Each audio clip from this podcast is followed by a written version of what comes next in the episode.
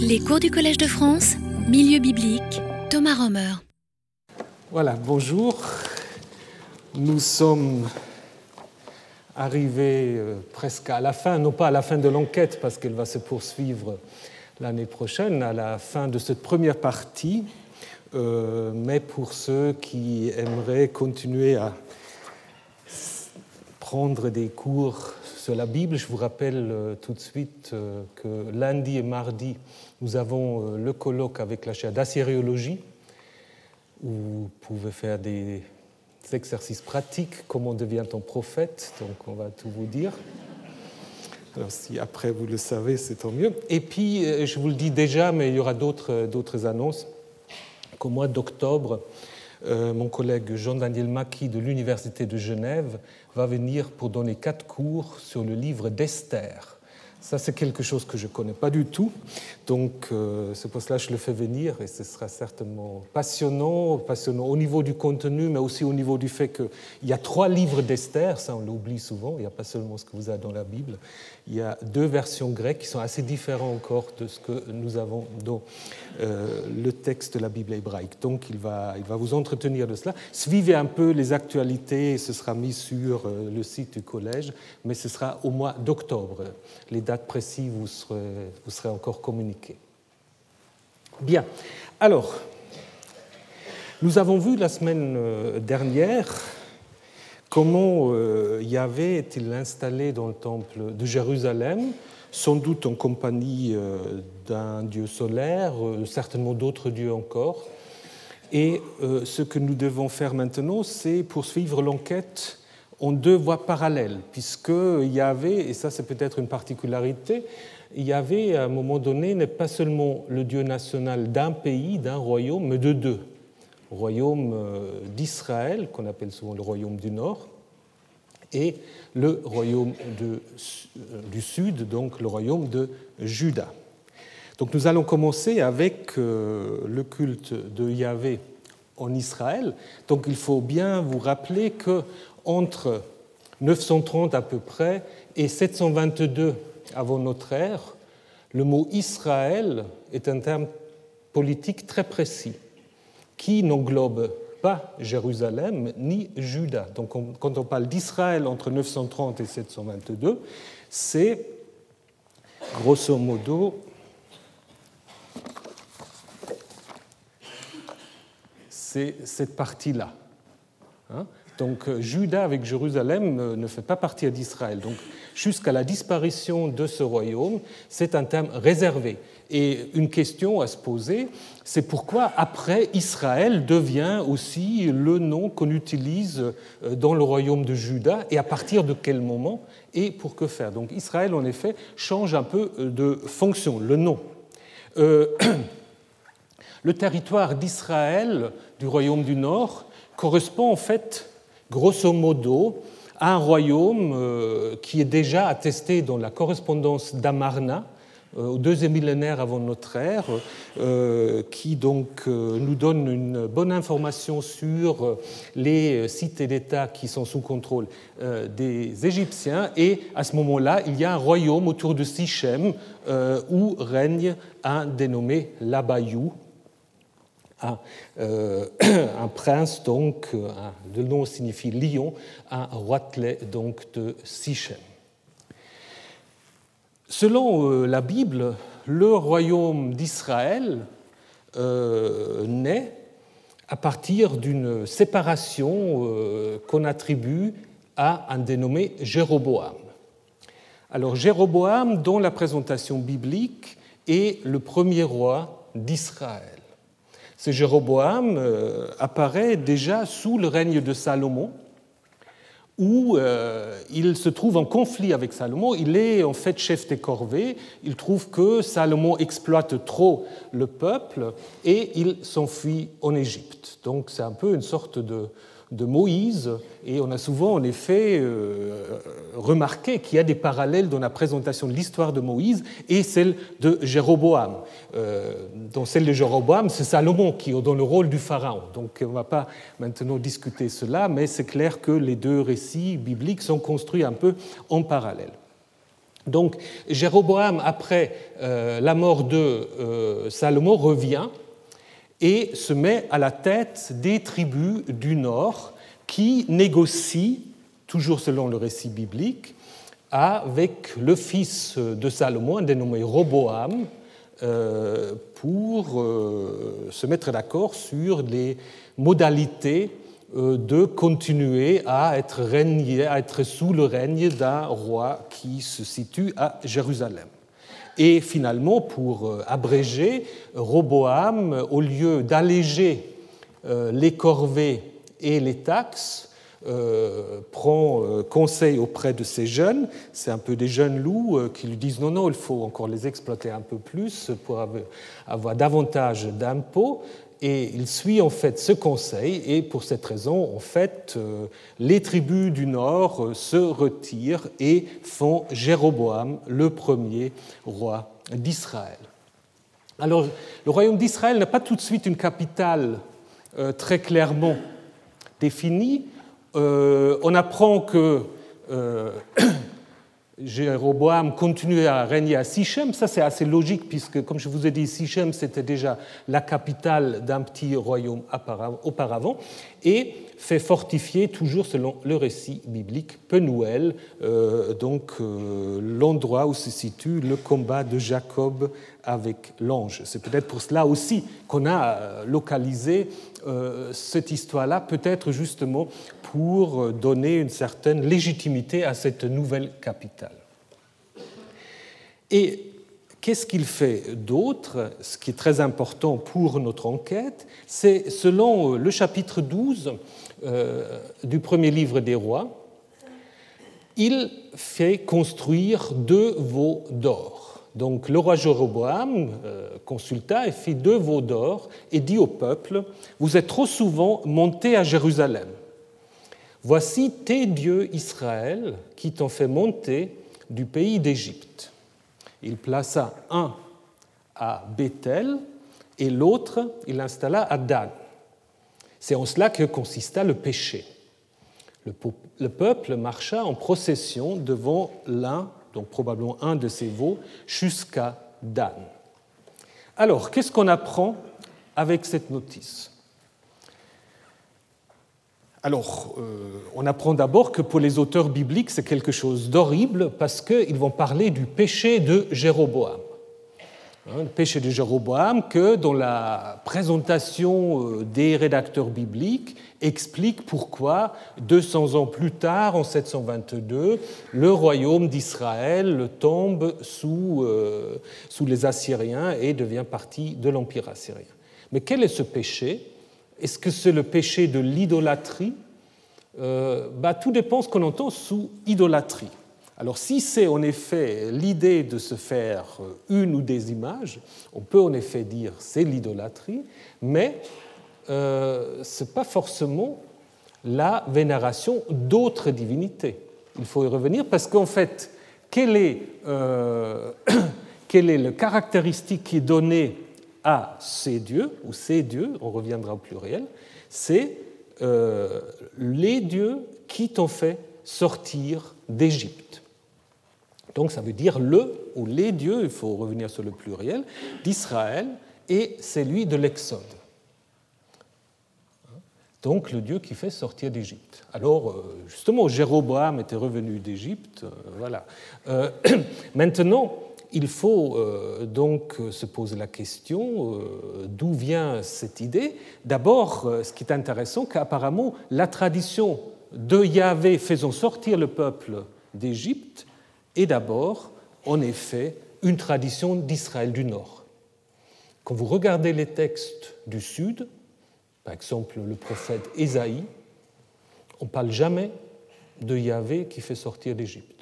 Yahvé, c'est celui qui siège sur les chérubins, euh, qui est le dieu de Sévaot, le dieu des armées, mais ce n'est pas? Le dieu qui fait sortir d'Égypte. Donc apparemment, ça c'est quelque chose, en effet, euh, qui est lié à la vénération de Yahvé euh, dans le nord, en Israël. Deuxième chose, qu'est-ce qu'on apprend? On apprend il y a deux sanctuaires, Bethel et Dan. Pourquoi Bethel et Dan? On avait une explication traditionnelle euh, qui était assez logique. Si vous regardez la manière traditionnelle dont on imagine les frontières d'Israël, ben, vous voyez que Dan, c'est tout au nord, et Bethel, c'est tout au sud. Donc on avait dit, en fait, ce que fait Jéroboam, il fait deux sanctuaires frontières, en fait, pour à la fois délimiter le territoire et aussi dans le sud pour empêcher les gens de Benjamin ou ailleurs de aller jusqu'à Jérusalem, ce qui est d'ailleurs dit dans le texte 1 roi 12, vous êtes trop souvent allés à Jérusalem. Ce n'est pas la peine, vous pouvez aller à Bethel. Maintenant, il y a un problème historique ça, concerne en fait Dan. Est-ce que Dan, au Xe siècle, est israélite? Probablement pas. Euh, il y a plusieurs travaux récents euh, d'archéologues euh, qui, en effet, je vous conseille surtout l'article de Eran Arié, Tel Aviv 2008, qui montre en effet de manière assez convaincante que Dan ne devient israélite qu'à partir du 8e siècle. Donc ce que nous avons maintenant en 1 roi 12, ce n'est pas le reflet historique d'un événement du 10e, c'est probablement plutôt quelque chose qui se passait sur un autre Jéroboam. Parce qu'il y a deux Jéroboam dans la Bible, et parfois on a l'impression que le premier Jéroboam, il attire un peu des choses qui, normalement, faut attribuer au deuxième. Hein, le premier, il échappe un peu à l'historien, le deuxième, il est un peu plus assuré.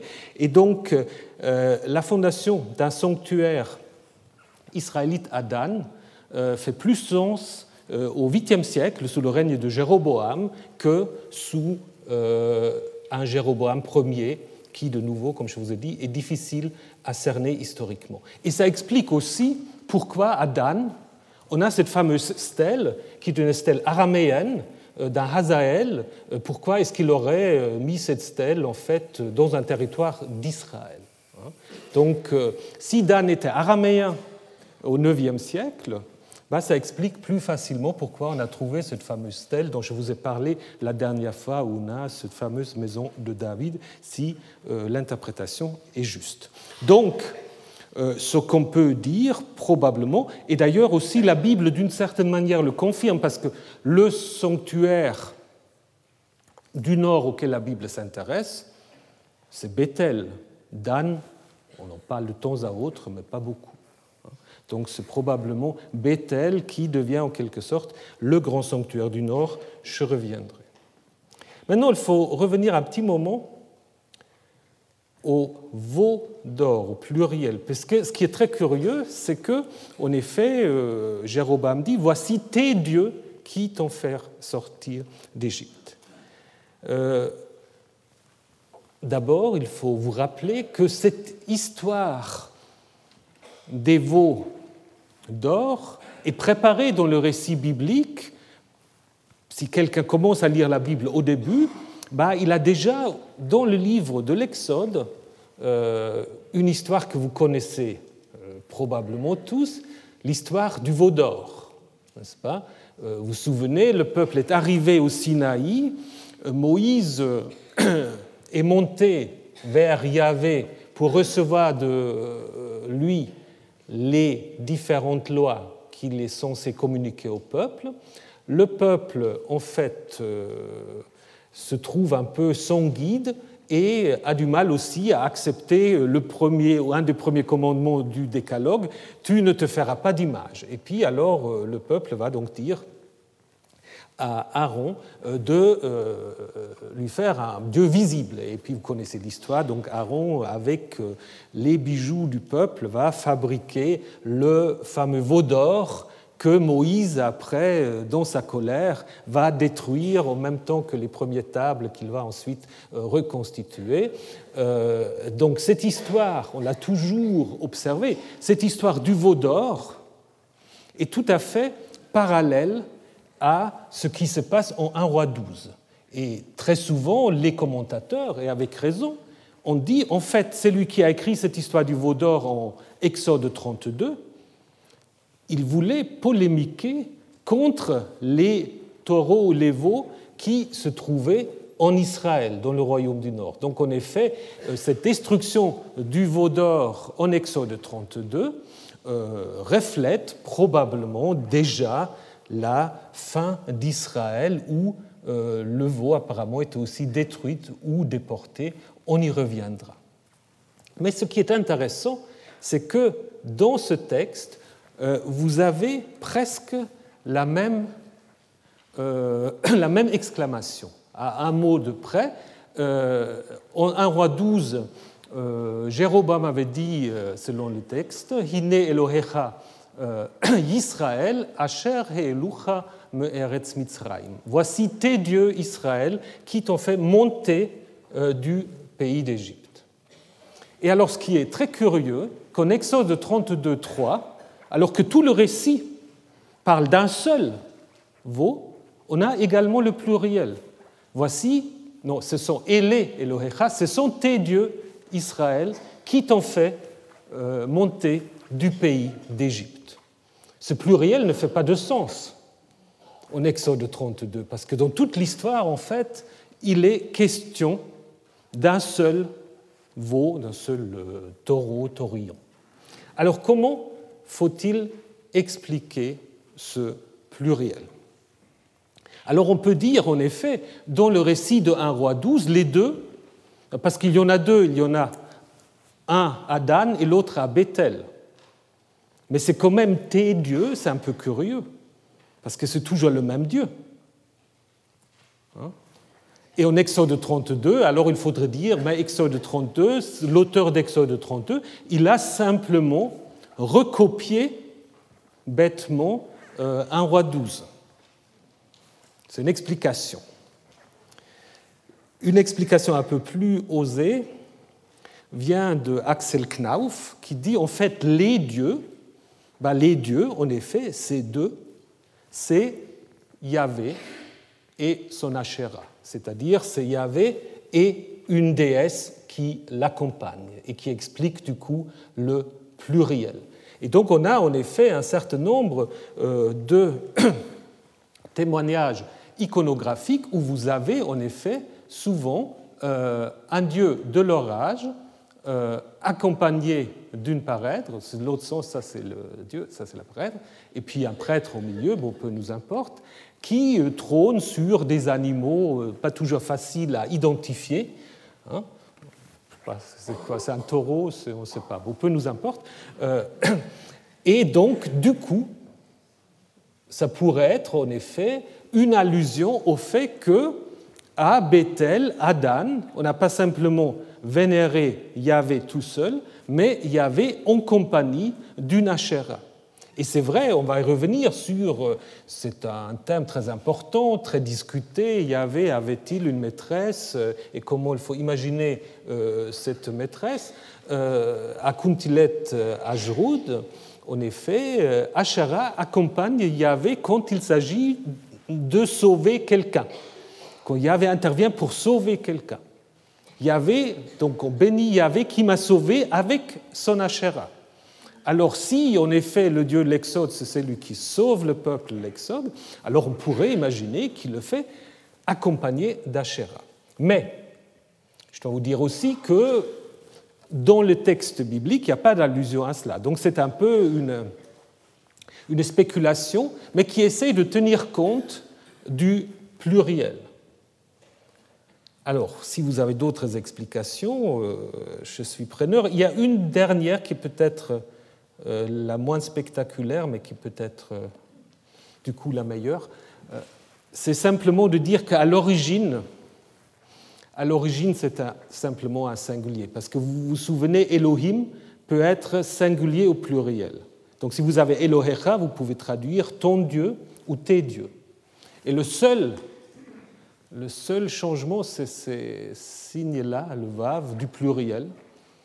Alors peut-être justement euh, des rédacteurs qui voulaient euh, traiter le royaume du Nord de tous les maux, ce n'était pas suffisant qu'ils ont vénéré un taureau là-bas, euh, on avait dit ne se un seul, c'était des dieux, toute une série de dieux. Donc on pourrait imaginer qu'à l'origine, c'est simplement voici ton Dieu qui t'a fait sortir d'Égypte, et que des rédacteurs ultérieurs ont transformé, il fallait juste rajouter un petit vav, puisque Elohechad, ça ne bouge pas, hein, pour dire non, ce n'est pas ton Dieu, c'est tes dieux qui t'ont fait sortir, pour en effet aggraver le cas de Jéroboam, du fameux péché de Jéroboam.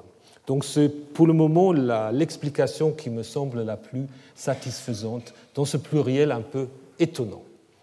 Mais je vous dis, si vous avez des explications à me soumettre, je suis tout à fait preneur. Alors, maintenant, il faut aussi se poser encore une question qui est assez discutée. Euh, quand, on parle des taureaux, des jeunes taureaux, des veaux, est-ce qu'il faut imaginer qu'on vénère le Dieu vraiment dans, le taureau? Là, vous avez des taurillons euh, d'Ougarit ou est-ce qu'il faut imaginer que le taureau, et ça c'est un motif très très fréquent, que le taureau est une sorte de piédestal sur lequel trône la divinité hein, Donc très très souvent dans l'iconographie, dans, presque toute l'ère géographique du Levant et au-delà même, vous avez des dieux de l'orage, très souvent, qui trônent sur le taureau. Alors, est-ce que c'est l'un ou c'est l'autre? Mais peut-être il ne faut pas justement euh, euh, faire cela en opposition. Si vous prenez le cas d'Ougarit, ben, on revient souvent à Ougarit parce que c'est quand même euh, un des, endroits qu'on connaît le mieux grâce à une documentation assez abondante. À Ougarit, vous avez quoi? À Ougarit, vous avez en effet Baal, qui est souvent appelé taureau et qui parfois apparemment est aussi imaginé comme un taureau. Parce qu'on apprend par exemple euh, dans euh, l'épopée appelée Baal et la mort, où Baal doit se rendre dans le royaume de Maud, signifiant que à l'époque de la sécheresse, Baal est absente et que donc euh, il n'y a pas de pluie. Alors avant que Baal descend chez Maud, il fait l'amour avec une vache. Donc le texte le dit très clairement. Donc Baal s'accouple avec une vache. Et donc, évidemment, il euh, faut imaginer qu'il est là représenté comme euh, un, taureau. Également, il y a un fragment qu'on appelle Baal et la genisse, où également, donc, Baal, en tant que taureau, en fait, féconde une vache et se trouve donc à l'origine de la fécondité du bétail. Donc on, a apparemment tout à fait imaginé euh, Baal sous forme d'un taureau. Mais en même temps, Baal est aussi imaginé et représenté de manière tout à fait anthropomorphe. Hein. il suffit aller au Louvre, va à la stèle de Baal, euh, Magnon euh, Foudre, comme un dieu de l'orage tout à fait traditionnel. Donc vous avez les deux. Et ce qu'on peut encore ajouter en fait euh, au, dossier, c'est un texte du livre de Nombres où euh, on ne parle pas de Baal, mais on parle de El. Ça, c'est très curieux aussi. Euh, mais on met El déjà probablement comme substitut de Yahvé, puisque on dit c'est El qui les fait sortir d'Égypte, donc on parle des Israélites. El les fait sortir d'Égypte. Il possède les cornes d'un buffle. Donc là, on imagine donc un cornu comme un buffle, et les cornes pour les dieux, donc euh, bah, ça vous le savez, c'est en effet signe de puissance, euh, d'autorité, euh, etc.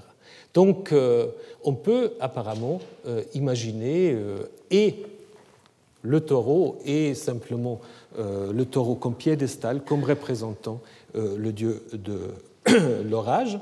Vous avez d'ailleurs et ça c'est intéressant aussi, un ostracon de Samarie du nord, où il y a un nom propre euh, qui est quelque chose comme Igliaou, et qu'on peut traduire comme le taurillon de Yahvé, ou Yahvé est un taurillon. C'est comme les deux possibilités. Hein. Donc, euh, soit c'est le porteur du nom qui s'appelle le veau de Yahvé, hein, ou c'est quelque chose qui dit sur Yahvé, donc Yahvé est un taurillon, est un donc je pense en effet, euh, il est assez clair que euh, dans le royaume d'Israël, euh, Yahvé était vénéré sous forme d'un taureau. Bah, Et je pense qu'il faut simplement vous imaginer les choses comme ça, comme dans ce saut d'Ebla. Vous avez ici le taureau qui est sur un autel, et là, vous avez le dieu de l'orage euh, en face de euh, celui qui lui rend un culte. et donc ça veut dire probablement, si on interprète ce saut, ça veut dire probablement que le taureau sur, euh, sur l'autel représente d'une certaine manière, euh, matérialise la rencontre euh, du fidèle avec le dieu de l'orage. Donc on peut tout à fait imaginer des statues de taureaux symbolisant Yahvé. D'ailleurs, c'est ce qui est sous-entendu à plusieurs endroits dans le livre d'Osée. Hein, dans le livre d'Osée, bon, qu'on situe à l'époque justement de Jéroboam II, mais c'est un livre comme tous les livres bibliques, qui a une longue histoire de, rédaction, donc tout ce qui est dans ce livre ne date pas de cette époque-là, d'ailleurs on va le voir tout de suite. Euh, dans ce livre, il est dit plusieurs fois que le veau de Samarie déplaît à Yahvé. Donc il y a une sorte de critique contre le veau de Samarie. Euh, le prophète dit, il a rejeté ton veau Samarie. Vie, le veau de Samarie sera mis en pièces. Là, entre ces deux exclamations, euh, ça c'est une époque beaucoup plus récente. Quand on dit il provient euh, d'Israël, un artisan l'a fait, ce n'est pas un dieu. C'est un peu comme dans le deuxième Ésaïe, où il y a déjà cette polémique contre les statues, les idoles, donc ça c'est certainement un ajout. Par contre, le texte originel parle bien euh, d'un veau à Samarie que le prophète trouve euh, n'étant pas adéquate à la bonne vénération de Yahvé. Euh, également dans ce texte-là, il continue à pécher ceux qui sacrifient des humains, ça c'est intéressant, on va y revenir sur les sacrifices humains, ceux qui sacrifient des humains peuvent bien embrasser des veaux. Alors ça signifie sans doute qu'il y a probablement aussi un culte un culte privé, un culte familial. On avait des petits euh, statuettes euh, de taureaux que bah, on embrassait probablement, comme dit Osée, 13, pour justement euh, être protégé, avoir la fertilité et ainsi de suite. Donc, pour conclure cela, il est clair que Yahvé en Israël était vénéré sous la forme d'un taureau. Donc là-dessus, je pense, euh, nous pouvons euh, avancer dans notre enquête. Euh, c'est difficile à contester. Donc il y avait un Yahvé visible, et pas un Yahvé invisible, hein, un Yahvé visible sous forme d'un taureau à Samarie. Connaît-il à Bethel? Peut-être aussi, puisque nous avons vu en 1 roi 12, c'est un peu ce que suggère le texte, en même temps, l'histoire de Jacob que nous avons déjà vue, là il est question d'une matseba, une stèle, une statue euh, que Jacob avait érigée. Alors peut-être il y avait à la fois une stèle, un taureau, donc euh, on doit reprendre cette euh, question. Alors ce qui est intéressant par rapport à Bethel, Samarie c'était la capitale, je reviendrai, mais Bethel apparemment était le sanctuaire central d'Israël. Euh, Amos euh, le montre très clairement. Euh, dans le chapitre 7 du livre d'Amos, qu'est-ce qu'on apprend? Le prophète Amos, qui est un judéen, vient prophétiser dans le sanctuaire de Bethel, ce qui déplaît très très fortement au prêtre qui est en fonction là-bas et qui trouve qu'un judéen n'a absolument rien à faire dans un sanctuaire d'Israël, donc il expulse, il dit si tu veux gagner ton argent, tu vas en Juda, et puis là tu peux prophétiser comme tu veux, mais ici tu ne prophétiseras pas, continue pas à prophétiser à Bethel, car c'est un sanctuaire du roi, c'est un temple royal. Donc apparemment, euh, Bethel il y avait une sorte de sanctuaire délocalisé, n'est-ce pas, puisque Bethel se trouve, donc nous l'avons vu, à la frontière sud avec Juda, mais est considéré dans le livre d'Amos comme étant le sanctuaire le plus important, et pas la capitale. Ça, c'est assez curieux. Hein.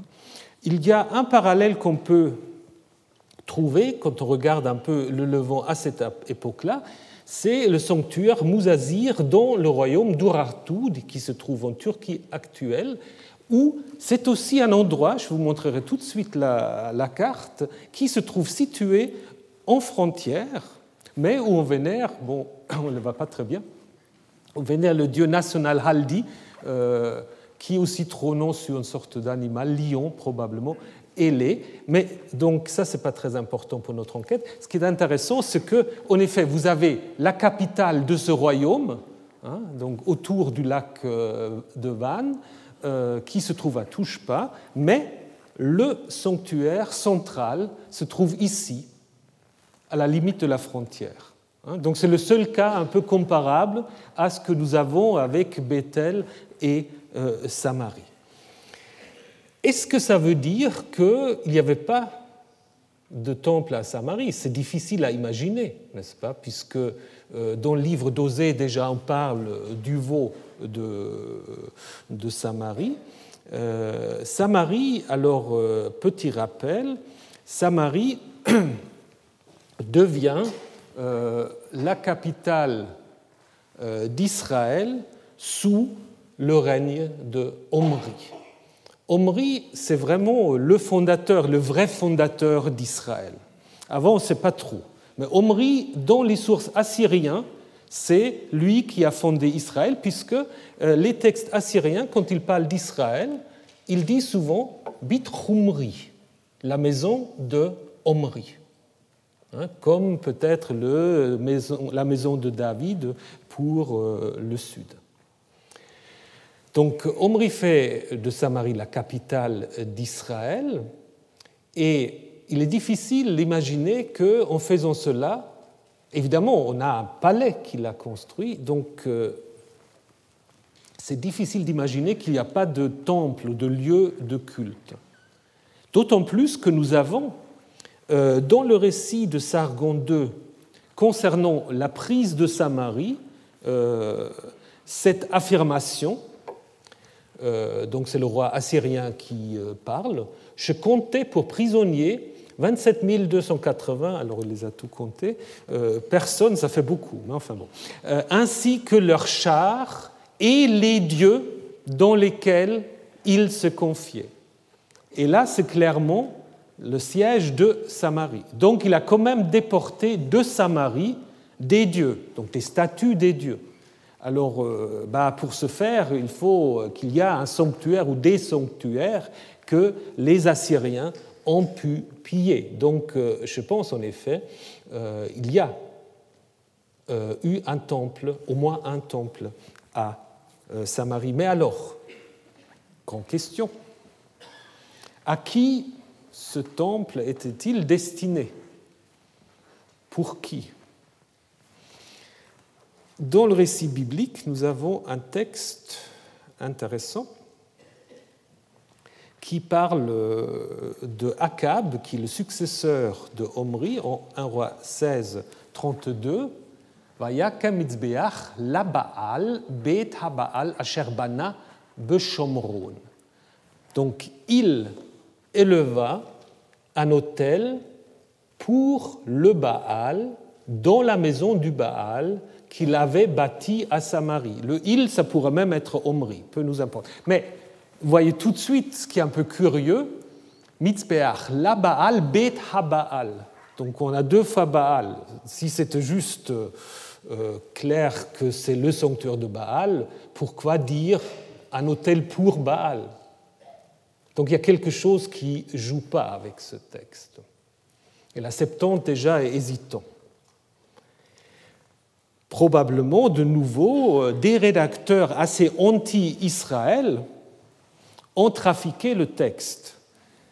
Et il y a deux possibilités de reconstruire le texte primitif. C'est soit on peut imaginer qu'il euh, faut traduire Il éleva un hôtel pour Baal dans la maison de Yahvé, dans la maison de Dieu, ça c'est ainsi que traduit la Septante.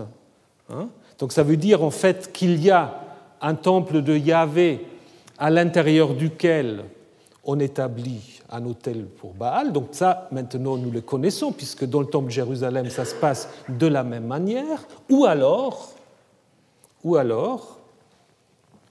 il éleva un hôtel pour Yahvé dans la maison du Baal qu'il bâtit, qu'il avait bâti. Donc ça veut dire que c'est peut-être un sanctuaire, surtout, et on reviendra là-dessus dans un instant, un sanctuaire surtout en honneur d'un Baal. Il faut voir lequel, puisque Baal, bah, vous vous souvenez, c'est un titre. Il y a beaucoup de dieux qui peuvent être des Baalim. Hein. Un sanctuaire pour un Baal dans lequel on donne aussi un droit de cité à Yahvé. Et d'ailleurs, en effet, en 2 rois 10, quand on parle du putsch de Yéhou qui met fin à la dynastie des Omrides, on nous apprend que, en effet, euh, il détruit le temple de Baal. Alors peut-être justement, ce texte disait d'abord que euh, Akab voulait un peu euh, faire cohabiter Yahvé et Baal. On reviendra là-dessus dans un petit moment. Alors, juste encore pour finir cette histoire du sanctuaire à Samarie, il y a un problème un peu archéologique, puisque ce qu'on a trouvé, c'est une immense acropole euh, qui montre l'agrandissement spectaculaire de la ville sous Omri, et c'est tout à fait logique, puisque Omri euh, il y a certains archéologues d'Israël qui parlent même de l'époque bénie d'Omri, euh, puisque Omri c'est un grand constructeur, et probablement c'est lui qui a construit un certain nombre de choses qu'on voulait toujours attribuer à, Salomon, à Hatzor et à Megiddo.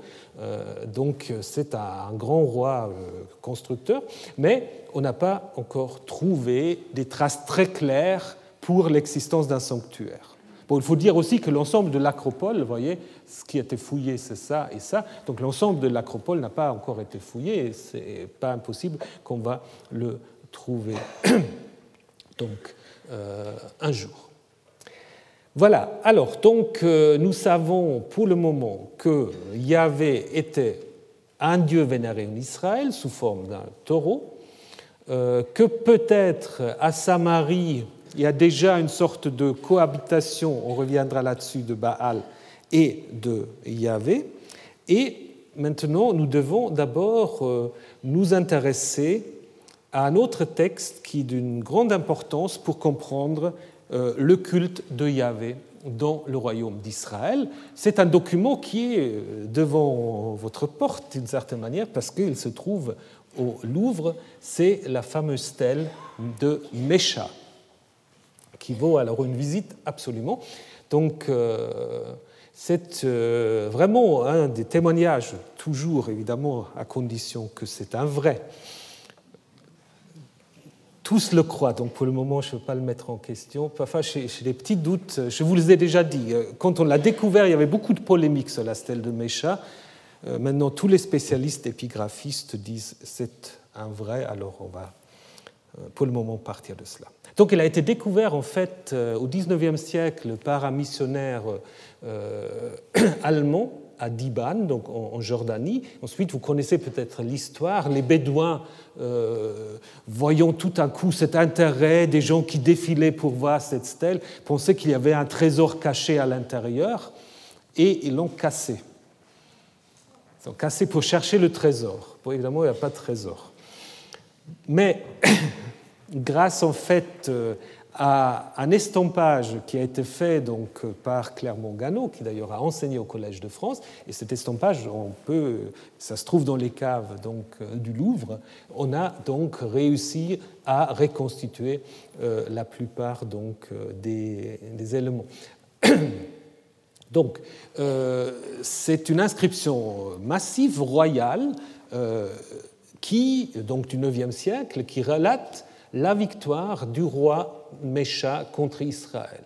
Alors vous avez un récit un peu, disons, parallèle, pas tout à fait, mais un récit dans la Bible, dans le deuxième livre des rois, euh, qui parle également euh, donc de ce conflit.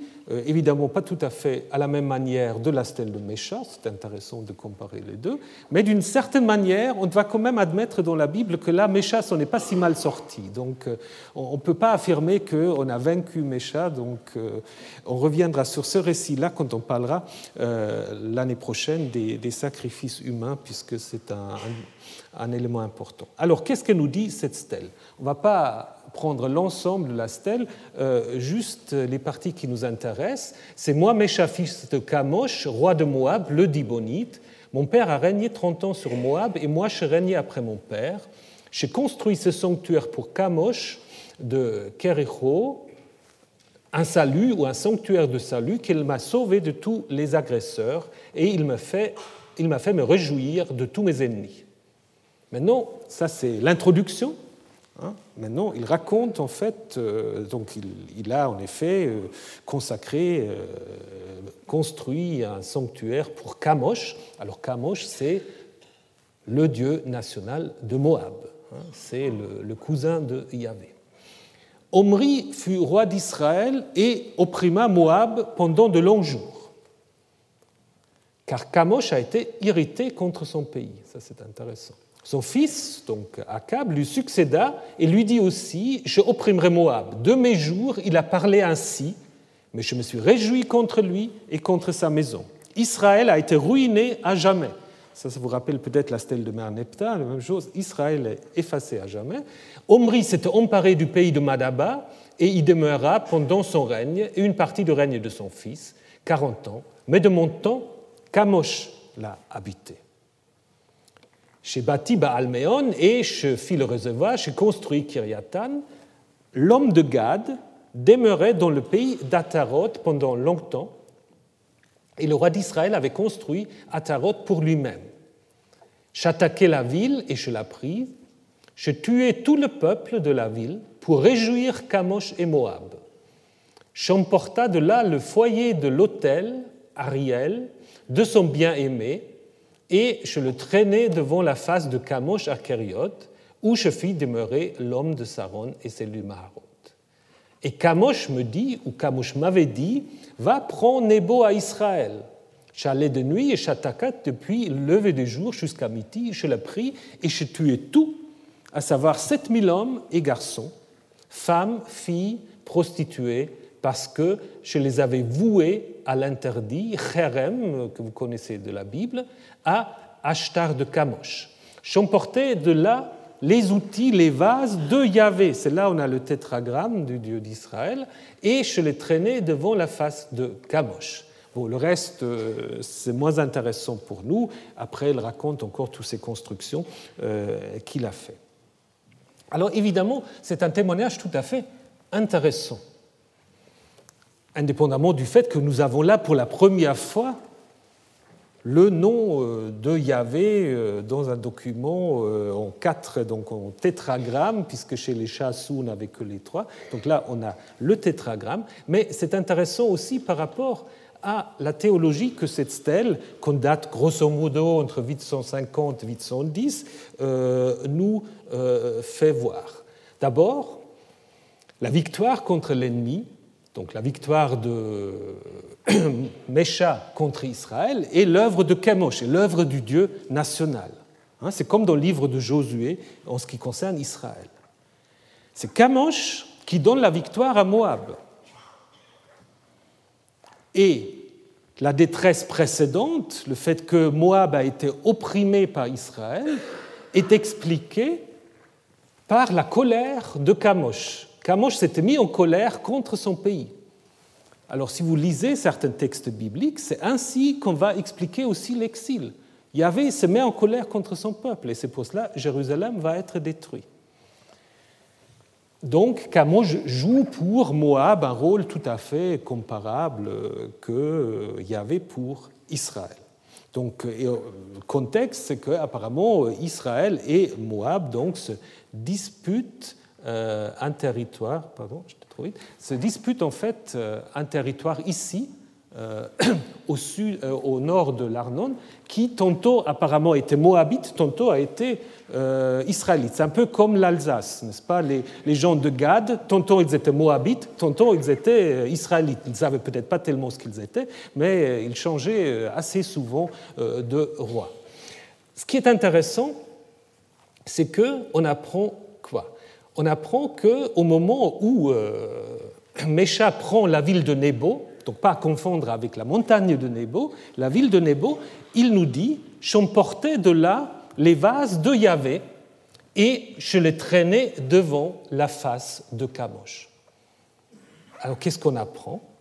Ben, On apprend une chose très intéressante, à savoir qu'il y avait un sanctuaire de Yahvé dans cette ville donc euh, de Nebo, puisque euh, lorsque Mécha s'empare de Nebo, il mène des outils de quoi, on ne sait pas trop, peut-être même une statue de Yahvé, et qu'il amène vers Kamosh. Donc ça, c'est une pratique qu'on connaît bien. Lorsque on s'empare du sanctuaire d'un ennemi, on sort les statues ou les ustensiles pour les amener au sanctuaire du Dieu national qui a donné la victoire. Donc, du coup, en effet, on apprend que à Nebo, il y a un sanctuaire de euh, Yahvé et euh, le texte continue, je l'ai pris et je tue tout, à savoir 7000 hommes et garçons, que j'ai voué donc à Ashtar de Kamosh.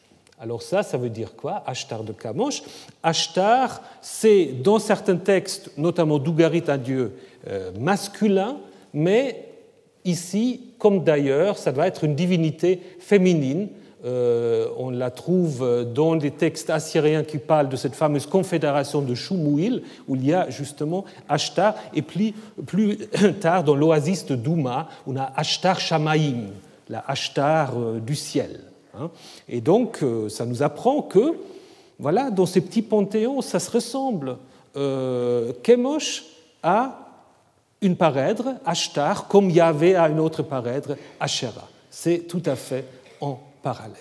Donc, on va que, euh, probablement pour annexer cette partie euh, euh, donc, de Moab, le roi d'Israël avait construit là-bas une ville où il avait également fondé un sanctuaire pour Yahvé que Mécha donc clame d'avoir démantelé en honneur de Ashtar.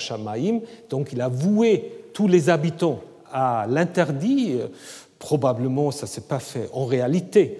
Hein. Donc ça, c'est une idéologie de la guerre. Donc tuer tout le butin, c'est économiquement pas très intéressant. Euh, c'est une manière de dire le Dieu national a donné la victoire, donc tout le butin lui revient.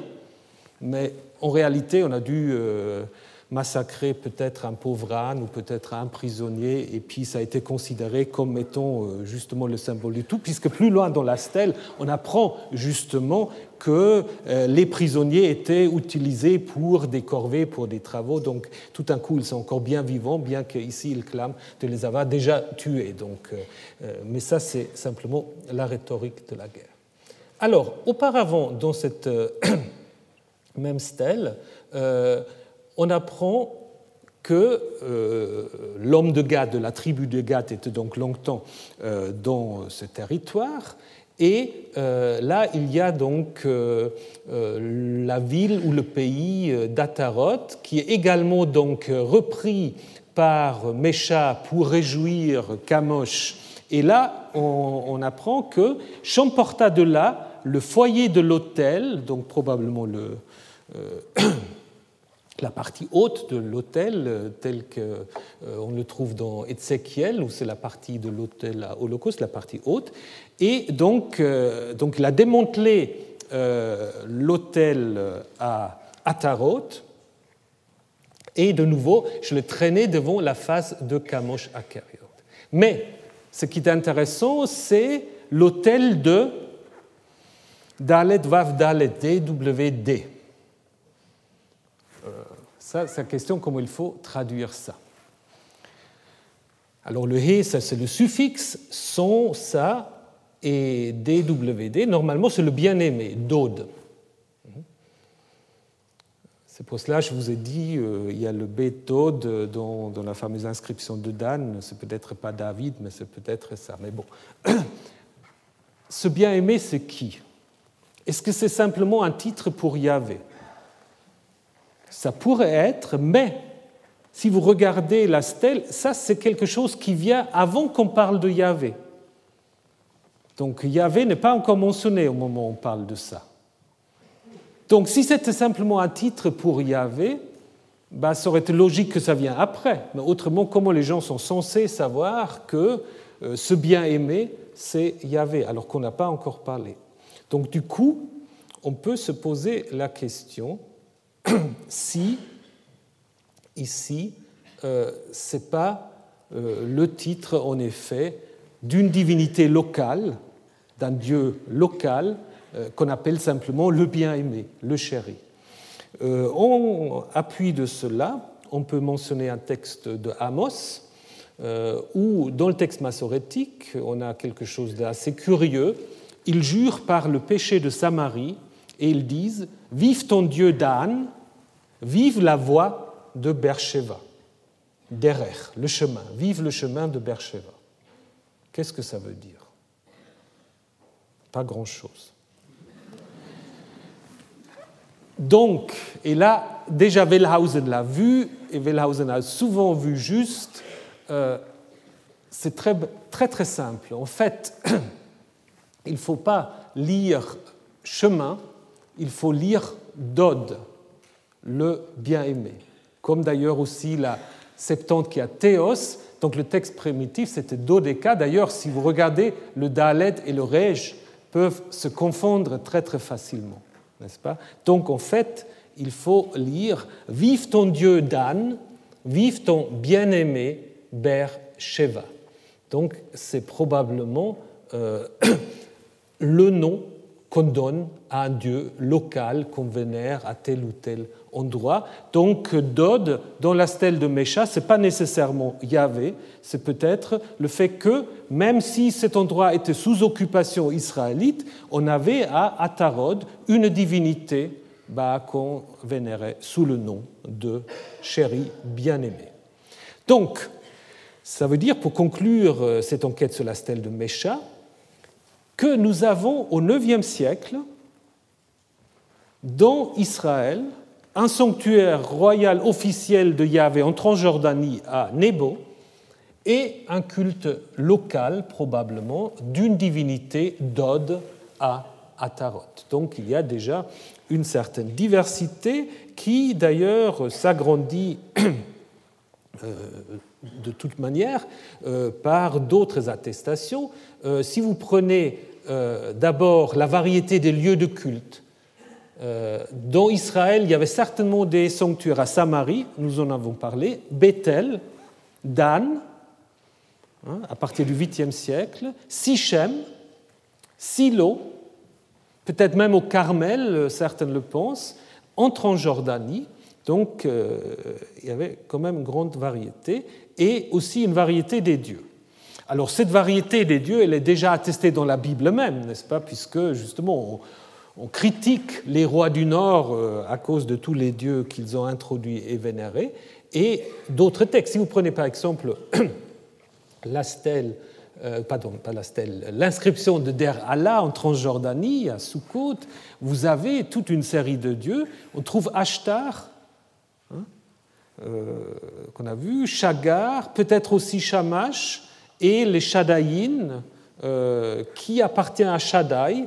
Euh, ça, c'est une interprétation de Manfred Weipert, donc il pense que ça atteste peut-être un culte de El Shaddai. toujours est-il que donc, cette inscription israélite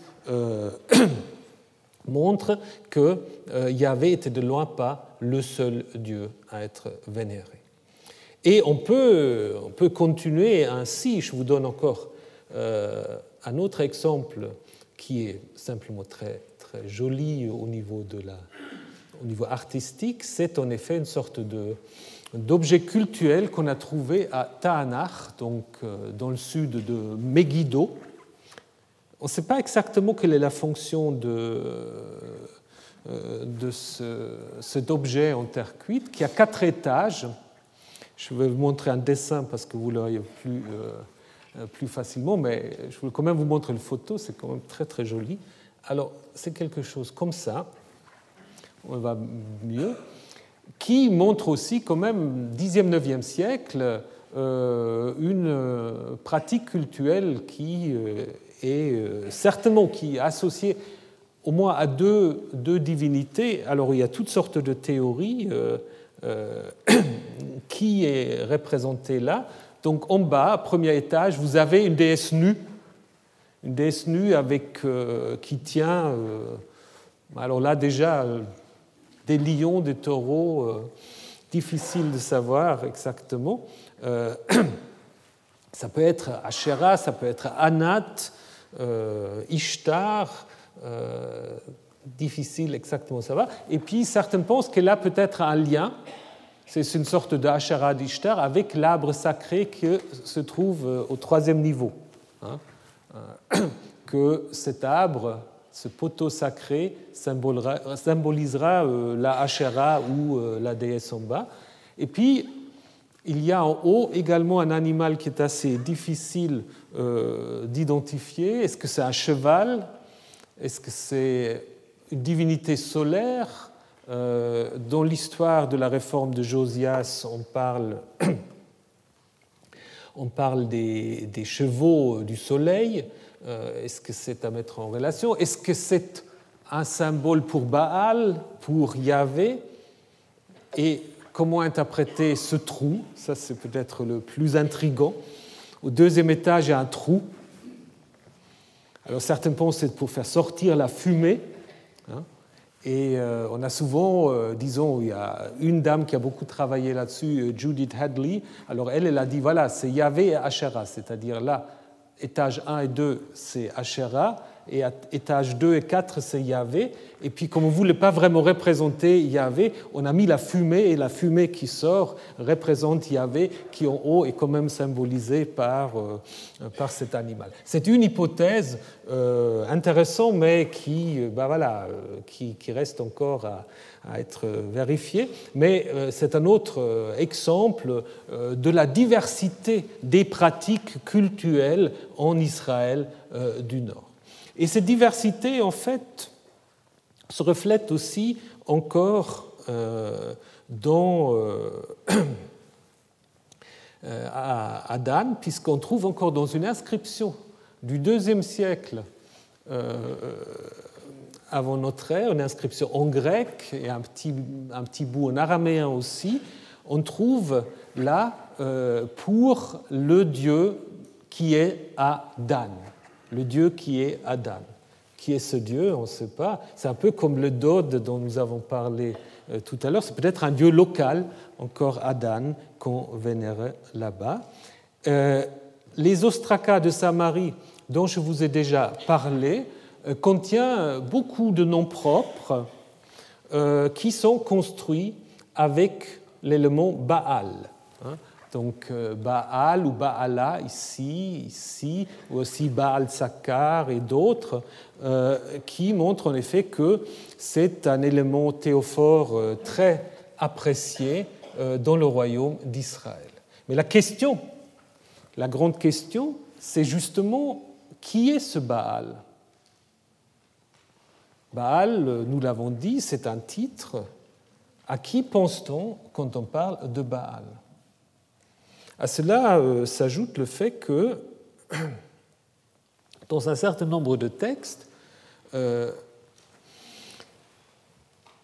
Yahvé est en effet décrit comme un Baal, comme un dieu de l'orage, comme le Baal même d'Ougarit. Hein, on a souvent remarqué que il y a beaucoup de ressemblances entre Baal et Yahvé, notamment dans le titre de chevaucheur de nuées, celui qui chevauche les nuées. C'est un titre que les textes d'Ougarit réservent à Baal et qu'on trouve dans la Bible euh, d'une manière ou d'une autre pour Yahvé.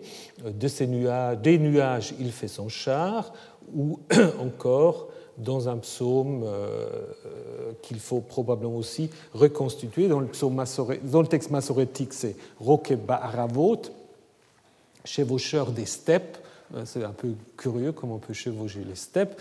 Euh, les nuages, par contre, vous pouvez les chevaucher. Et de nouveau, il faut simplement changer un tout petit peu le texte et on retrouve le même titre Baal à Ougarit.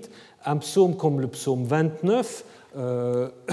et si vous remplacez Yahvé par Baal, vous pouvez le vendre comme un psaume ougaritique. C'est exactement ce que on dit de Baal à Ougarit.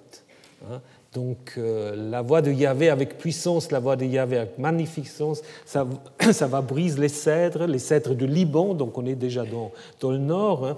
Euh, la voix de Yahvé fait trembler le désert, fait trembler la sainte steppe, c'est d'ailleurs aussi une expression qu'on trouve à Ougarit, euh, dans un mythe des, justement des étoiles du matin et du soir. Et donc tout cela nous montre en effet qu'un certain nombre euh, de textes poétiques, notamment des psaumes, on reviendra là-dessus, euh, décrivent Yahvé comme un Baal. Et c'est ça en fait qui était le grand problème euh, dans le royaume d'Israël, à savoir qui est le vrai Baal. Qui est le vrai Baal? Est-ce que c'est Yahvé ou est-ce que c'est un autre Baal? Donc, je vous ai dit que Omri est vraiment le fondateur des, de ce royaume, et euh, lorsque le royaume s'agrandit, se met en place, euh, il y a une volonté de créer vraiment une sorte d'État moderne avec des relations commerciales avec les Phéniciens, avec les Araméens, mais surtout avec euh, les Phéniciens, puisqu'on apprend que euh, le fils d'Omri, Akab, épouse la fameuse Jézabel, qui a beaucoup inspiré poètes et artistes, euh, une princesse phénicienne, donc on ne sait pas exactement si elle est de Sidon ou de Tyr, il y a des, traditions différentes sur l'origine de son père, mais ce qui est apparemment clair, c'est que euh, pour symboliser cette alliance entre Israël et la Phénicie, on introduit probablement un Baal de Phénicie. Et ce Baal de Phénicie, bah, il va en effet déplaire euh, à un certain nombre de gens, et, cela mènera à un conflit très sanglant, euh, un combat du Baal Yahvé contre le Baal phénicien.